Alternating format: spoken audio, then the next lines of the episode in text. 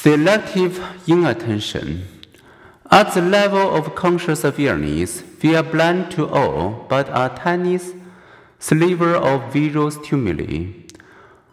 Ulric Neisser and Robert Becklen and Daniel Cervone demonstrated this inattentional blindness dramatically by showing people a one minute video in which images of three black shirted men tossing a black basketball were superimposed over the images of three white shirted players.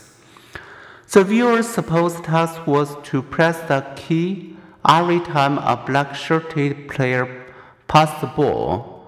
Most focus their attention so completely on the game that they fail to notice a young woman carrying an umbrella saunter across the screen midway through the video. Seeing a replay of the video, viewers were astonished to see her. This inattentional blindness is a byproduct of what we really good at, focusing attention on some part of our environment. In a repeat of the experiment, smart alert researchers sent a gorilla-suited assistant through the swirl of players. During its 5 to 9 second cameo appearance, the gorilla paused to sum its chest to help the consciousness past counting viewers feel to see it.